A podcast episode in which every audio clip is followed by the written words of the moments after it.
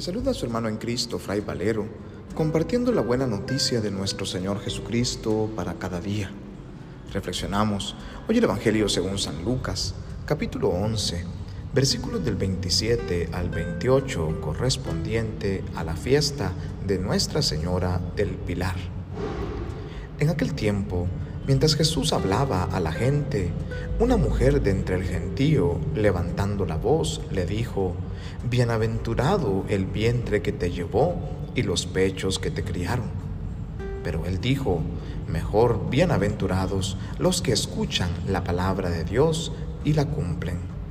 Palabra del Señor, gloria a ti, Señor Jesús.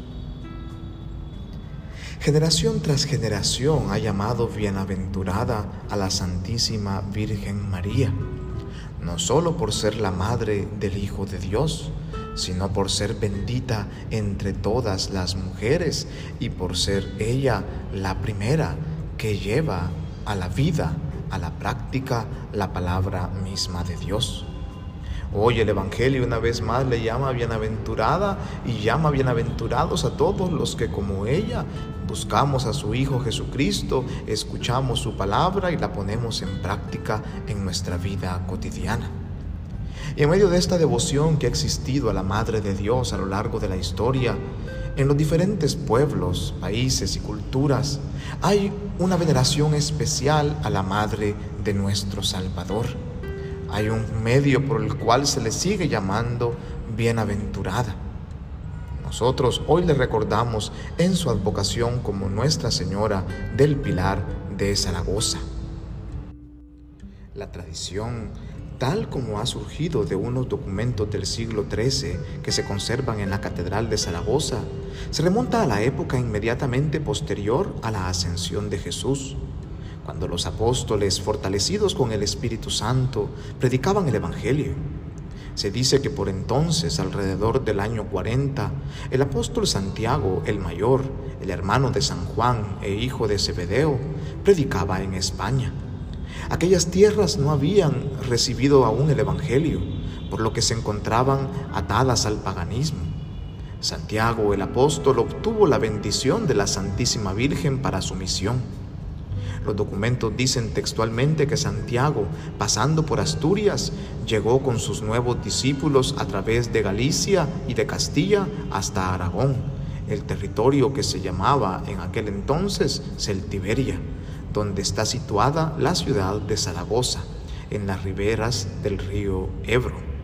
Ahí predicó Santiago muchos días, y entre los muchos convertidos eligió como acompañante a ocho hombres, los cuales trataba de día del reino de Dios y por la noche recorría las riberas para tomar algún descanso. Se dice que en la noche del 2 de enero del año 40, Santiago se encontraba con sus discípulos junto al río Ebro cuando oyó voces de ángeles que cantaban el Ave María, gracia plena, y vio aparecerse a la Virgen María, Madre de Cristo, de pie sobre un pilar de mármol.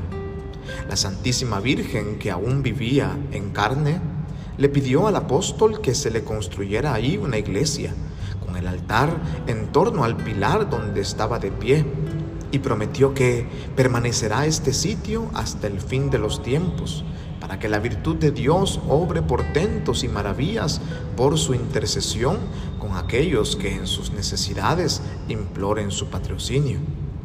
Luego de esto desapareció la Virgen y quedó ahí el pilar. El apóstol Santiago y los ocho testigos del prodigio comenzaron inmediatamente a edificar ahí una iglesia. Aquel milagro acontecido estando aún en vida la Santísima Virgen nos recuerda a nosotros que también somos llamados a ser pilares sobre los cuales se construya la iglesia. Que también somos invitados como Santiago el Mayor a ser evangelizadores, portadores de esta buena noticia por todos aquellos lugares donde aún no se conoce, donde aún el rostro de Cristo no es reconocido como el sumo Rey y Señor.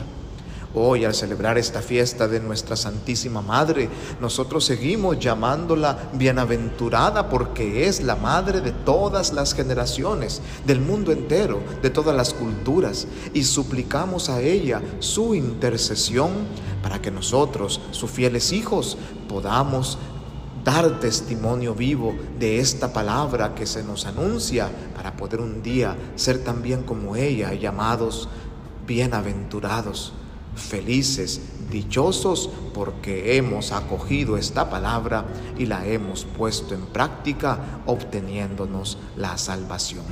Que en su infinita bondad y misericordia nos bendiga Dios Todopoderoso en este día, en el nombre del Padre y del Hijo y del Espíritu Santo.